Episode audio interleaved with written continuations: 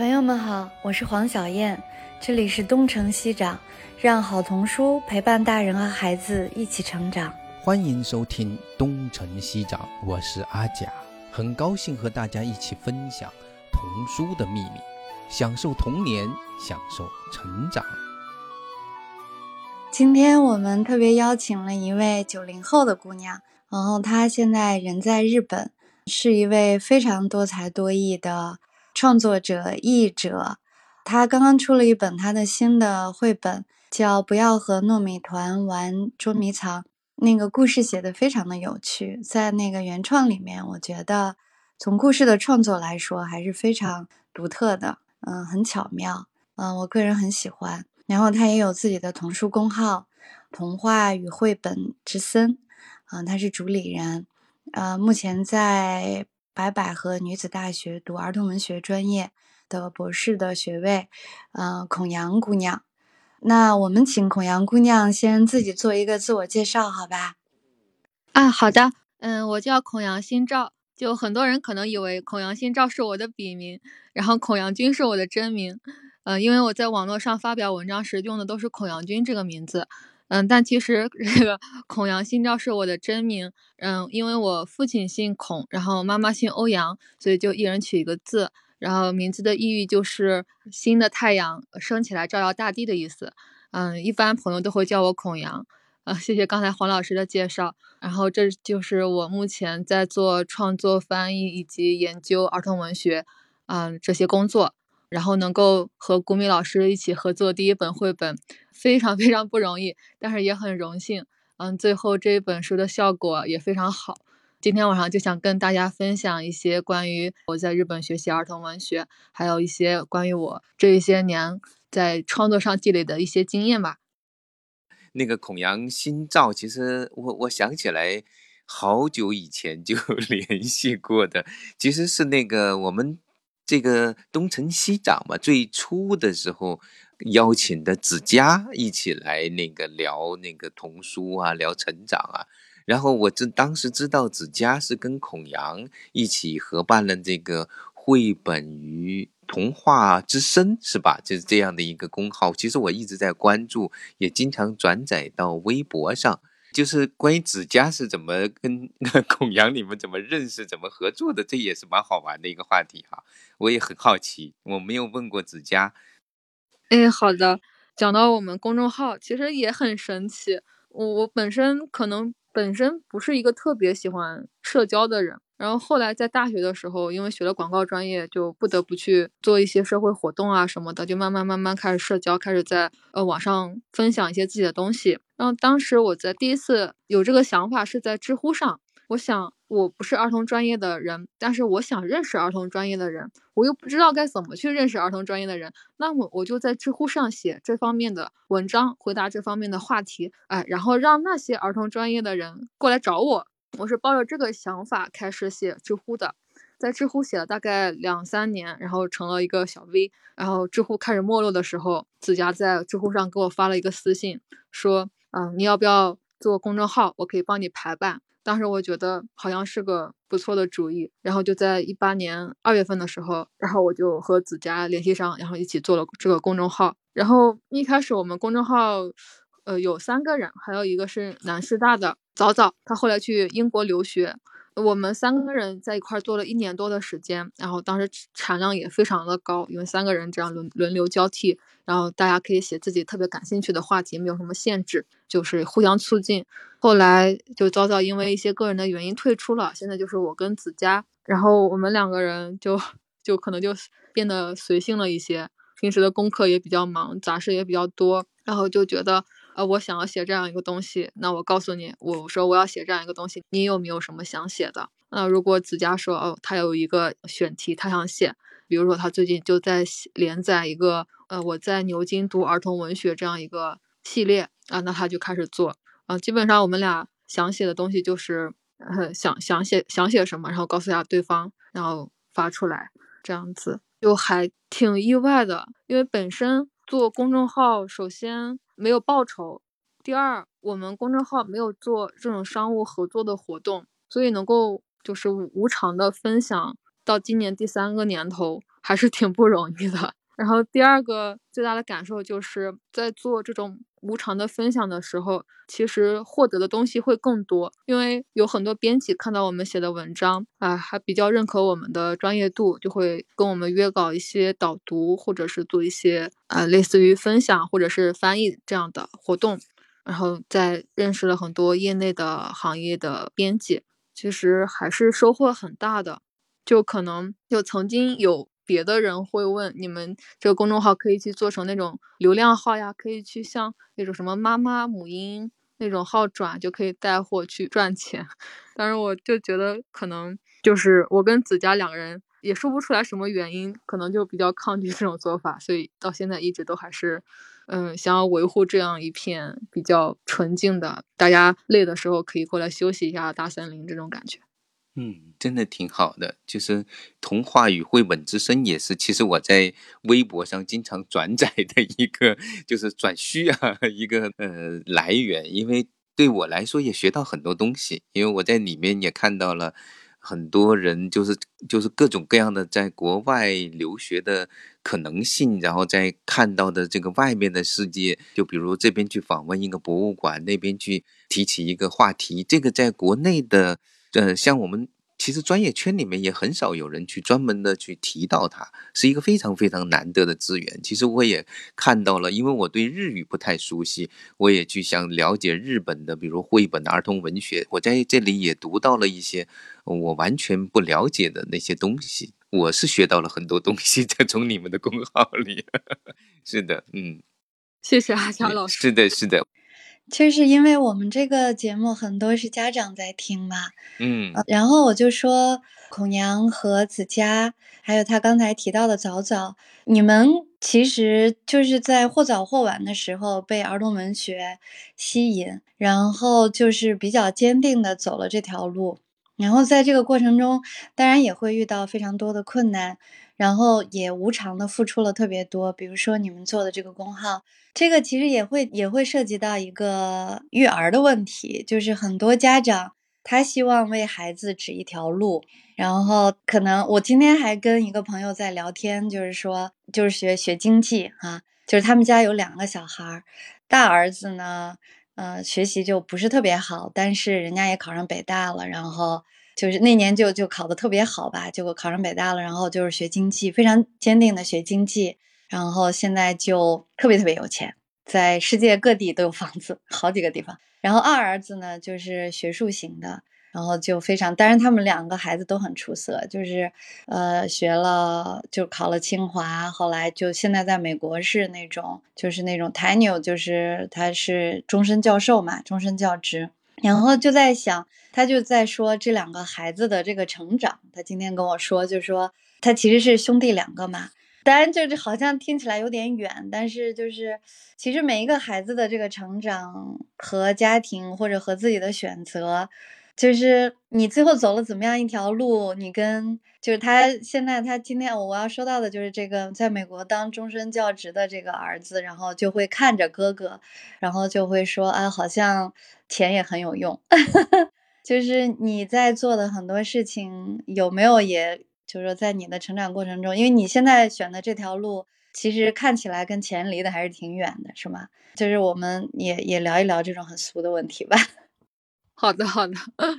哦，我觉得刚才那个妈妈就是怎么讲很厉害，能够培养两个孩子都获得这种就是社会意义上的成功吧。就是如果是从我的角度来说的话，就按照我妈妈的话来讲，就是我是一个，嗯，想法跟别人不太一样的人。然后他也不是很理解我的想法，他一直还是希望我去考公务员或者是当老师做这种很稳定的工作。然后我当时一直很抗拒，包括我就是中学时期一直很努力的学习，就是为了从我们那个特别小、特别就视野非常狭隘的一个小城市考出来，就希望看到外面更广阔的天空。就是当时 我的。成绩就在全年级，也就是二三十名吧。最后高考的时候，我是考了，就是我们全校应届生第一，然后进了南京大学。就是这个是也是全家人都没有想到的。然后之后我就在大学里面看到很多人，他们为了去五百强，然后为了去投行，为了去咨询做这种工作，然后为了去考 G GRE 啊什么的，就是在拼命的学习。当时就给了我很大的冲击和困惑，因为那些东西是我在进入大学之前完完全全没有听到过的名词，像什么四大呀、金融呀这些东西完完全全没有听到过。当时我就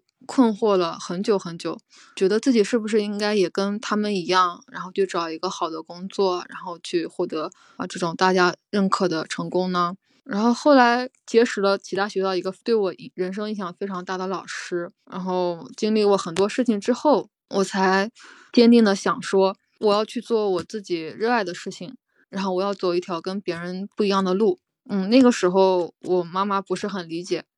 因为她还是希望我做一个稳定的工作，然后找一个好老公，然后有一个好工作，然后当一个好妈妈。然后我就跟我妈妈说，我说我现在就是你的女儿，今后要走一条。没有人走过的路，然后这一条路可能会很艰辛，就是希望你支持他。然后我妈妈虽然不是很理解，但是后来也就慢慢的被我洗脑，就开始说：“好吧，那你就按照你的想法去走吧。”直到到现在，我妈妈的态度有了非常大的转变，从一开始一直唠叨着我去做一个本分的人，然后到现在跟我聊天的时候就会说：“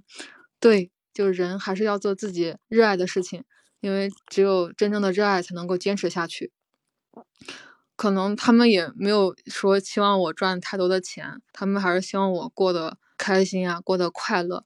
我我现在确实没有什么特别多的收入啊，也都是通过啊出版或者是接一些比较没有太多稿酬的稿子，然后来补贴一些留学的费用。但我觉得这个只是目前的问题，对于未来来说。钱的问题其实并不是最大的问题，最大的问题还是心灵上面有没有解决真正的矛盾的问题。就我可能会 比较喜欢思考人生，一个东西如果没有想明白，就会在那边一直想，一直卡壳。我就是关于人生要选择做什么事情，要怎么样活。然后什么样的才是真正的幸福？这些问题我反复反复思考了很多次，最终得出了我自己的答案。所以我在接受了这些答案之后，我觉得自己现在的生活是很幸福的，而且是没有办法用钱换来的，而且可能也没有说 还没有遇到那种真正需要用钱的时候吧，才会这么有这种很天真的想法。嗯，还有一个就是关于钱的看法，我觉得钱也并不是说通过努力就一定会得来的。很多人他们很努力，但是最后也挣不到什么钱，或者是说他们挣到的钱很快就又花完了，或者通过别的什么方式被骗走了呀，或者是就没有了。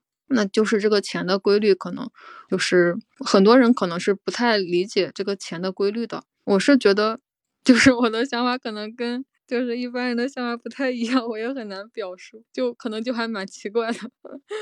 嗯，没有，我觉得挺挺好的，没有奇怪，不奇怪。其实只是希望你跟家长，就是从你个人的这个发展方面做一些，未必是建议哈，就是用你的经历来向家长呈现一种，就是什么样的一种教养的方法，也许对孩子个人来说更会培养幸福感。其实我刚才问问这个问题是是想是想往这个方面引导。对，其实我刚才听到那一段，就是你的妈妈觉得你现在也特别特别好，做自己热爱的事情。这一段其实我蛮感动的，他大概真的是一种真正的爱，而且理解。也许他们自己有他们的经历，经历到这个阶段，重新去思考人生的时候，觉得你能够坚持做这样的一种选择，有你自己非常非常。就是有有道理的，也许这个道理不适合别人，但是非常适合你。当然，也有一些就是说共通的整个共通的东西。这一点，我觉得你们包括你们，你和子佳在经营这个童话绘本之声啊，那个呃，实际上从这样的一种很无私的一种分享之中呢，也给自己提到就是提升了这种机会。某些时候，有时候你有心的去摘花，它不一定能开。有时候无心的插柳呢，它确实可以带来一些回报。所以，其实在我看来，如果能够真的，嗯，内心充盈着幸福感的在往前走，那就是其他的并不是那么的重要。真的，因为你你去追求那个东西，有时候也不一定能得到。但是我觉得有一点点啊，就是说，可能你们在远稍微远一点，离那个国内的出版圈呐什么的。但是有一些在跟他们打交道的时候，我还是特别特别想建议，就比如说翻译的时候，不要拿太低的 太低的稿酬。我一直坚持，如果如果有可能的话，尽可能一那个去申请。版税的方式，尤其是那些比较信得过的那些出版社，当然完全信不过的，他也不一定会给。但是这是实际上是一种双赢的事情。比如说你有一系列的翻译的作品，我我现在就很多。但是如果是申请了版税的，你的情感是不一样的。你希望它不断的卖的越来越多，越来越多，这样呢，出版社也越来越好，你也越来越开心。但是如果就是都是那么付付完一千两千块钱就完全跟你没关系的，实际上你也。转身就忘记了，那么是不是当时就真的那么那么投入？这个其实人多了也很难说，所以嗯某种程度上是需要去做一些经营的。就是国内的绘本，嗯，支付第一个版税的书，那就是我帮他们坚持的。我跟那个依然还有彭毅他们要的那一本叫做《月亮的味道》，那是第一本拿了百分之一版税的书。实际上，当时很多人不能理解绘本还能够拿版税。其实我觉得百分之一都算少的。是的，但是如果让这些创作者，让这些很全情的呃参与者不能够靠着这个来维持他基本的生计，那就说明这个行业本身是有问题的。这是我的一个我作为律师的一个基本看法，因为我毕竟是学法律的。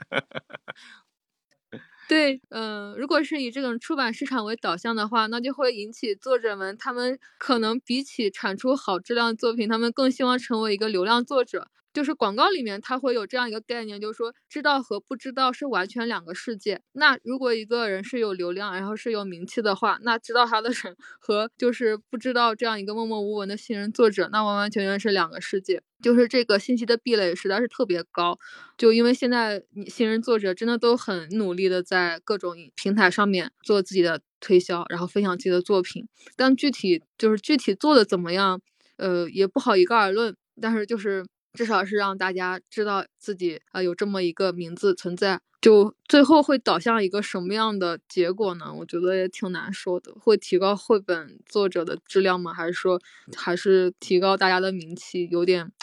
嗯华而不实、名不副实的那种感觉呢？就还是我也很迷茫。然后刚才说回到那个钱的话题，我想我刚刚总结了一下我的想法，就我觉得人。肯定是要赚钱的，没有钱是活不下去的。但是为了赚钱而赚钱，反而是可能会一无所获。那创造这个有价值的事情，才是会产生真正的利益。就那做什么样的事情是有价值的呢？就是需要每个人自己去思考的。这个是我刚才整理了一下自己的想法。还有这个翻译在日本。呃，我可以说一下日本这个翻译的情况。日本的绘本翻译也是拿版税的。我的我有一个本科的老师叫三边绿子，他是日本还比较呃有名的呃绘本翻译者、童书译者。还有像呃日本大佬级的 童书译者金边瑞人这种就不用提了。他他是可以人生中已经翻译了五百多本嗯这种大大小小的书的人。那他们拿的版税，就是可以让他们以翻译家这个身份去生存下去，而不像 国内的情况，现在可能顶多写一个译者，或者是呃一个怎么样的这个 title 就是不一样。然后对于一本已经公版的书，就会有很多名译者，或者是嗯新的新人译者也好，名译者也好，他们都会去翻译一本书，然后做研究的人，他们也会去做这些翻译研究。就可以看得到，他们对于翻译是很重视的。在国内很就是很难说做一个什么绘本的翻译研究，做一个童书的翻译研究，哦，这种就是觉得好像没有必要吧。这个童书这么简单，然后大家对于翻译的热情也不是很高。那这个翻译就应该是说，就是没有怎么涨过这个翻译的稿酬，签字几十块钱啊，签字一百元啊，这种就真的是用爱在发电的一个不太健康的行业吧。对，我还对日本的出版业，刚好你可以帮我们介绍介绍日本的出版业。嗯，因为国内的这个图画书的发展，其实受到了日本的非常多的影响嘛。像彭毅老师、朱自强老师他们，还有瀑布兰啊，他们的贡献。一个我我我有一个问题，一个问题就是你刚才说的那个版税，阿佳老师刚才 有提到版税率，日本它如果翻译一个就是翻译一本绘本的版税率是什么？还有就是对于一本图画书，它的版税一般是怎么支付的？我知道西方的那个规则，日本是什么样的，我还不太了解。嗯，我听到的说法是，他可以拿到跟作者同样的版税率，就是说译者和作者是拿同样的版税率的。我有听过这样子的，嗯，但是我也听过我自己的老师的吐槽，他是在法国读完博士回来的，然后也做一些法国文学还有研究书的翻译，他就说现在的翻译简直也是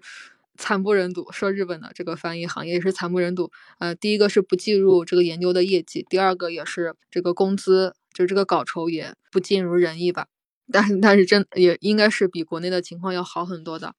但这是我听到一些情况啊。大其他的有没有买断的，或者是稿酬税率会低一些的这种，我就是没有做太多的了解。然后对于这个图画书作者的版税呢，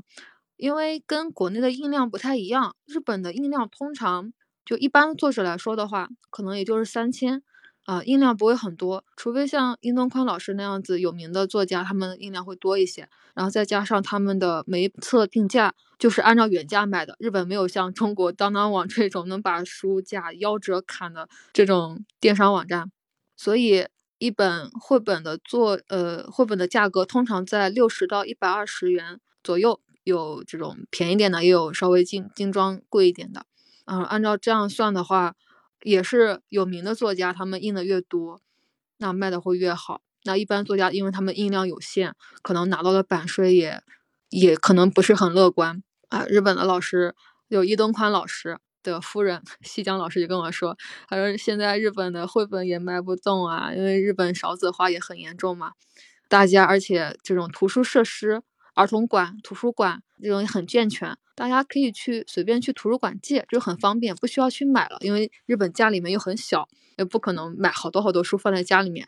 西江老师就说啊，现在我们家就完全靠着中国市场在卖书，在吃饭，就是靠着中国市场活着这种意思。然后我认识同心社的一个编辑，他是做纸质居的，他之前给我一个分享，就说在疫情期间，日本的童书市场反而。增加了，就是因为小朋友们没有没有什么娱乐活动，所以大家都会买书啊，去看书。然后我从另外一个在国内做版权交易的朋友那里听说，说中国的儿童市绘本市场、童书市场在疫情的时候是下降了，因为好像大家都被短视频啊这种平台吸引过去了。虽然这个数据我不太知道是不是属实，日本这边是属实的，中国我不太清楚，就可以能够看出来这种不一样的地方吧。但是整体上来说，这个这十年啊左右，日本的童书市场还是在萎缩的。然后那些大社，像福音馆呀、同心社啊这些，他们都还是靠着，就是六十年代、七十年代出日本的黄金绘本时代出的那些经典作品在活着，靠着他们，就是勉勉强强的，就是没有让公司的这个盈利成为赤字，也能看出来那些畅销书的生命力很旺盛。嗯，大概是这样。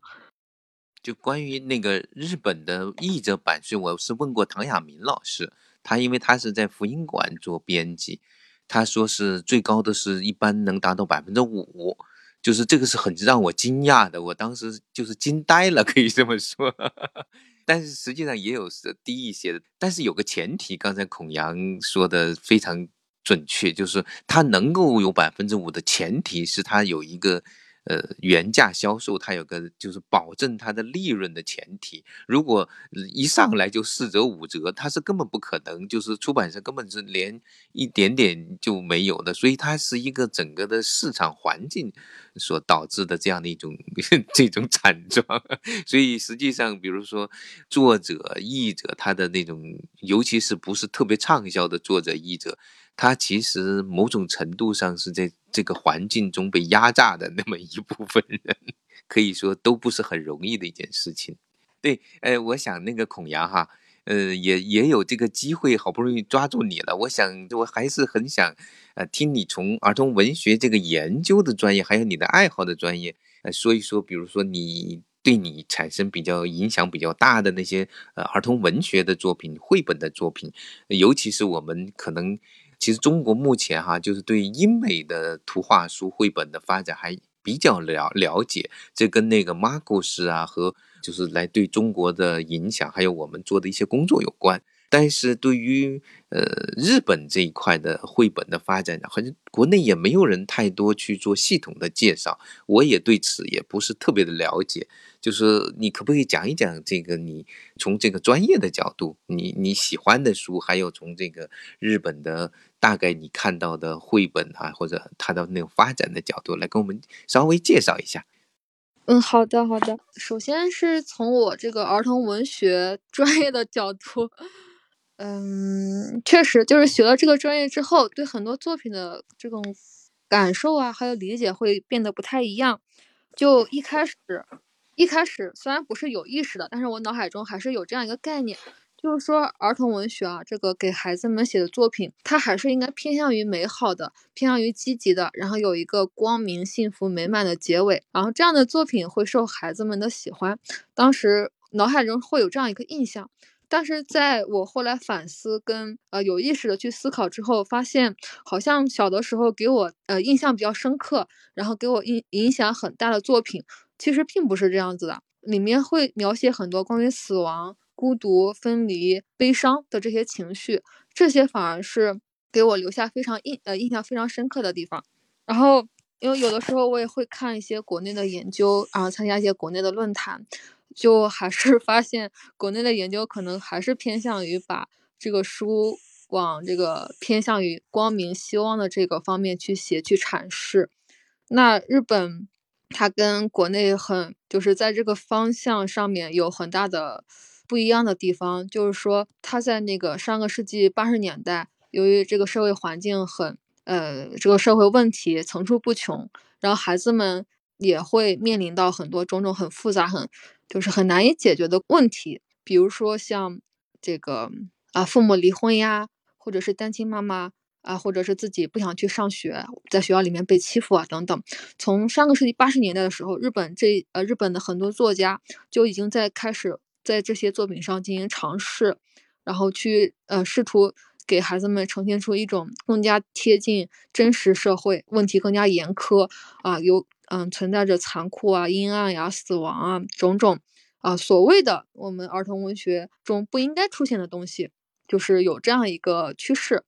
那就是国内呢，之前我 做了一个小小的讨论会，在我们公众号上面做了一个小小讨论会，是关于一本性侵的儿童文学的。后来也了解到，这个性侵的儿童文学呢，它其实也是为了过过审啊，不知道这个能不能说。十四岁很美是吗？对是那本吗？那本特别好，嗯，你可以说。我就在我们这个公众号上面，就是我们是呃找了一些儿童文学研究或儿童文学爱好者，当然大家都不是那么的专业，然后大家就是围绕这本书去讨论了现在儿童文学中是否应该出现这种性啊，就过去我们认为很禁忌的话题啊，这种性啊，这种性侵啊，还有这种成年人跟这种未成年人的权利关系等等这些的话题，就是大家发现中国儿童文学本身对于这一块的讨论还是太少了。就好像是在带着脚铐在跳舞，就很难写出就是很深刻讨论这些社会问题的作品啊，也是因为这个出版的环境啊，还有种种的问题吧，很难去很难去写。那再回到我刚才说的，呃，小的时候看到的这种孤独死亡的这些作品，呃，那我就要举一下宫泽贤治的那一本《银河铁道之夜》，那一本书是。嗯，我爸爸去出差的时候买的，因为我们那个小地方连大一点的书店都没有，然后每次只能是由我爸爸出差去买回来。嗯，我爸当时去问书店老板推荐儿童文学书，然后那个书店老板说这本书就是很多大人都看不懂，虽然它是一本儿童文学。然后我爸就买了这本书带给了我，然后我爸就把书店老板的原话重复给了我。然后我当时看着那个封面，还是彭毅老师跟钟楼门老师翻译那个比较早的。那个版本的封面，嗯，深蓝色的天空，然后有一个嗯列车从天空中穿过，当时就觉得这本书就是肯定会带给我很不一样的东西。果然，我看完之后沉浸在那个故事里面，久久的回味，久久的不能回过神。它里面写了很多有一点支离破碎的故事，好像没有一个完整的主线，也没有一个确定的结局。但是就是让我整个人好像被那个深蓝色完完全全浸泡过一遍一样留下了非常深刻的印象。就是呃，因为这个宫泽贤治《银河铁道之夜》，还有安房直子的那些呃，有一些孤独，有一些呃死亡阴影色彩的童话。都是后来我想要来日本留学，然后学习儿童文学的原因。然后也很巧的是，我硕士的时候上了一个老师的课，然后那个老师也叫宫泽贤治，然后他也就研究宫泽贤治的作品，然后我就跟着他研究了这个《银河铁道之夜》，就是发现宫泽贤治他内心是怀抱着非常广阔的，他就是他的内心世界非常的广阔。他虽然是呃一届农民研究这种农学专业出身。但是他心怀的全都是啊农民的幸福，全全人类的幸福。然后他思考关于死亡啊，关于这些万事万物他们共通的东西，世界的本质等等，都在用一种儿童文学的题材啊，用一种看似简单但背后有非常深刻含义的方式写了出来。那个时候我就感受到，其实给孩子们去写一些这个世界所谓的阴暗面。给孩子们呈现出这个世界不完美、残酷的世界，孩子们不是不能接受的，他们是能够理解的，他们而且会带着这些记忆和思考去更加认真的生活，所以这也是影响了我自己的创作观。我觉得我以后创作的作品可能会有一部分是要写残酷的、写不完美、写孤独、死亡的这些东西。因为无论是美好的东西也好，还是残酷的东西也好，这对于人生来说其实是同样的体验的方式，没有哪一种好，哪一种是不好。就是在写儿童文学作品的时候，没有必要去回避掉其中那种被认为是不可以提及的东西，把这个世界真实的展现出来。觉得孩子他们是可以理解，然后可以从作品中当做人生预演的一个方式。那从这个儿童文学专业的 角度来说，就是还是希望国内的儿童文学作品的题材能够再多样化一些吧，然后能够再多一些贴近国内社会现实的问题，因为国内社会很复杂，肯定面临的问题比其他地方要多的很多。嗯，能够去展现这些话题，然后让孩子们去了解自己身边这样。一个可以从不同的视角去看待这个世界的方式，我觉得还是挺重要的吧。讲的非常非常好，真的是，就是我以前跟国内的，就是搞儿童文学，尤其是少年文学的朋友，包括编辑，包括研究者。我就说，其实少年人，尤其是稍微大一点的孩子，他要去读儿童文学，往往是遇到问题他才会去读的。如果他整天乐乐呵呵、很很很完美、幸福的状态，他可能不一定会去找本书去读的。所以，真正的好的儿童文学常常是问题问题小说，就他会基于某种问题的出发。然后去寻找，去呃，去怎么去接受这个问题，怎么去看待这么问题，怎么去解决矛盾冲突的问这样的一种思路。这个他是在这样的一种过程中去成长，他把这种问题和挫折看作是一种成长的机会，而不是说不是这些问题，天下就太平了。就是这个完全是两回事儿。但是这种勇气确实是很难，在某种情境和环境之下，这可能我们需要。更多的等待吧，这个说起来也是蛮无奈的一件事情。所以，我们有时候在推荐，比如说来自国外的儿童文学的时候，推荐那些特别高兴的、那些明亮的、温馨的，容易推荐；推荐那些需要去拷问人的灵魂和心灵的，其实孩子们有这种能力，却非常困难，这是一件很不容易的事情。小燕老师应该是对此更加有 体会，不过是不是又要进入吐槽程序了？呃，其实还是一个，就是说，我们应该建议大家允许让孩子读文学，或者说鼓励十二岁以上的孩子读文学，真实的文学哈，嗯，对，因为就是我们中国家长喜欢孩子读非虚构，从小他就喜欢让孩子去学知识和长知识，他只是对这种。这不是吐槽哈，这就就是这个死的这种记忆性的死的记忆性的这种知识硬知识特别有就特别希望孩子都掌握这些。其实我们应该是培养孩子的思维能力和思考能力，就是决定一个孩子能走多远，或者是是否能有幸福，是否能体验幸福和去实现自己的幸福的，其实是他的思维力、思考力和感知力。但是这些东西其实要从虚构类里，或者从文学里、从故事里，小朋友是比较容易获取的。但是我们家长好像往往就就觉得啊，那那那那些东西有什么好看的？就是他觉得那是浪费时间，这是比较遗憾的一件事情。还有就是十二岁以上的中国孩子不读书，那是最最遗憾的事情。其实青春期是各种问题都出现的时候，青春期也是。树立这个所谓的人生观、世界观和价值观的最重要的阶段，可是到了这个阶段，就是大家都去刷题了。在这儿可以隆重推荐三联生活周刊做的那个少年刊，就是那个少年新知，它其实就是给九到十四岁的孩子，然后专门做的一个刊，就是可以家长真的是应该在在这个阶段要鼓励孩子读书和真的是允许孩子读小说，读小说其实特别特别重要。我们为了防止我吐槽啊，孔阳还有一个环节是说要推荐一些你自己喜欢的书给大家。当然，你前面也提到了很多，还有没有就是说跟家长啊，或者是跟我们就是对儿童文学有兴趣的这个朋友们再推荐一些书？嗯，这个 一下子问我，我有一点卡壳。就是关于日本的绘本呐，或者是小说，比如我有一本那个特别喜欢的日本的小说，也是问题孩子，叫《兔子眼》，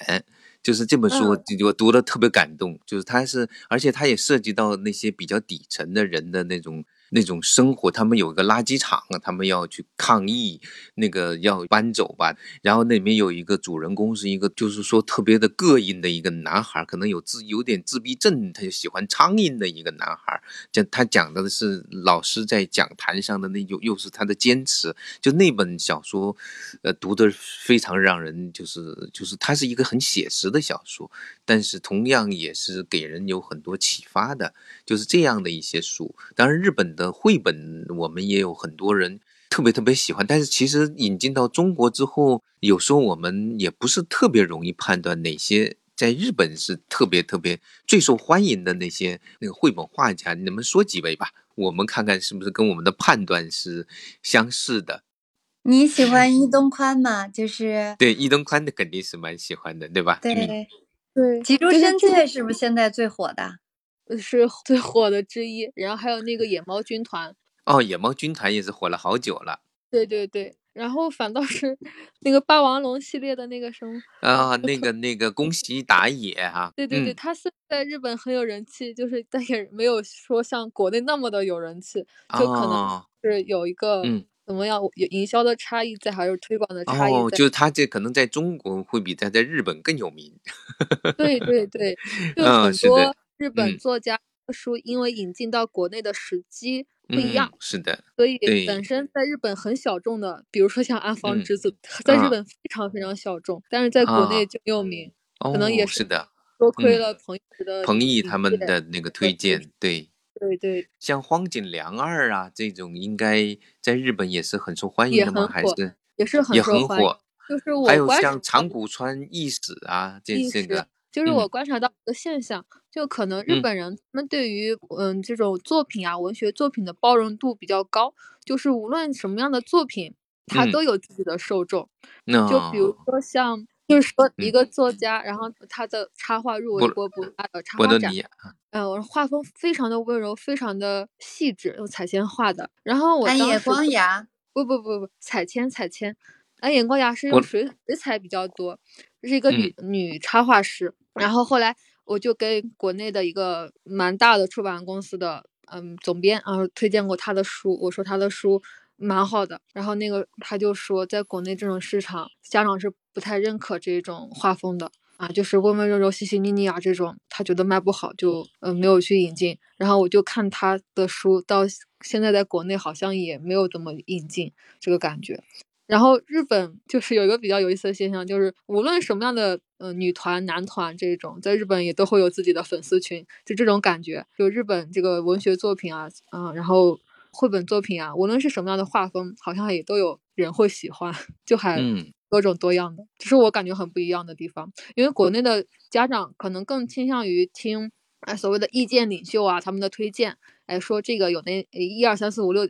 这个列出来好多好多的优点，好多好多的好处啊，那他们这些家长就更倾向于呃为这些绘本买单。那日本的家长呢？他们就是日本这一代的家长，已经成为父母的这一代家长，他们从小也是听着绘本、看着绘本长大的，所以他们对于绘本有一种很自然接受的这种状态，就是说也有自己的一种理解力吧。所以很多日本绘本的周边购买者都是成人，他们觉得哇好治愈啊，好可爱呀、那我就买。就是为孩子买的，可能也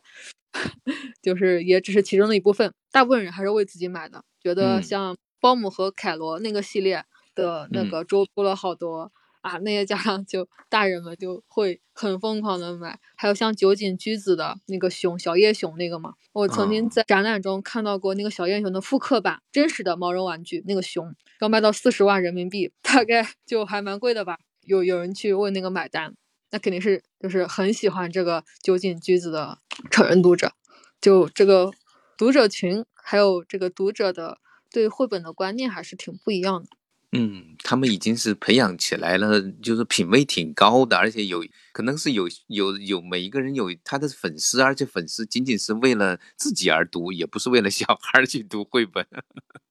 这挺好玩的哈。其实它这是一个成熟的市场，嗯嗯，一个成熟的市场，它的特征就是多样性，然后就是多样性和可能性，其实就是一个成熟市场的特征。对，嗯，这可能也是我们说起来，就是孔阳一下子不知道应该 做推荐哪一本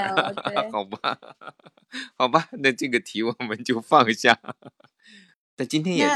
聊的差不多了哈，差不嗯多了。嗯，我们也就接近尾声了哈。就孔阳也可以跟嗯呃父母，就是听众，听众有父母也有这个对童书感兴趣的朋友们，你可以跟大家说点话。最后，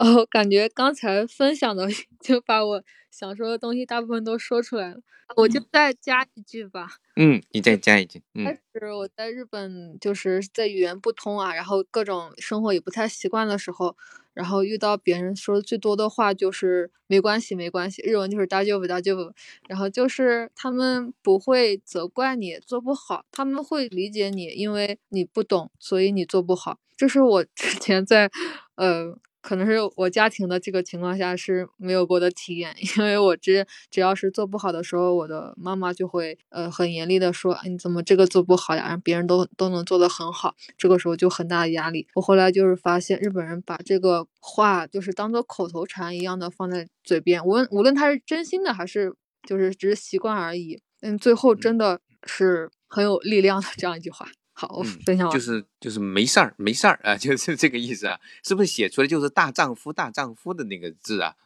对 对对，对，哦，原来那就是没关系，好吗？大丈夫没关系，好的，谢谢啊，咱们就祝大家晚安吧。祝大家都成为大丈夫。好，嗯谢谢那个孔娘，谢谢大家。大丈夫没关系，谢谢。好的，嗯嗯，周末愉快，晚安，对，拜拜。好的我就，嗯，晚安，嗯。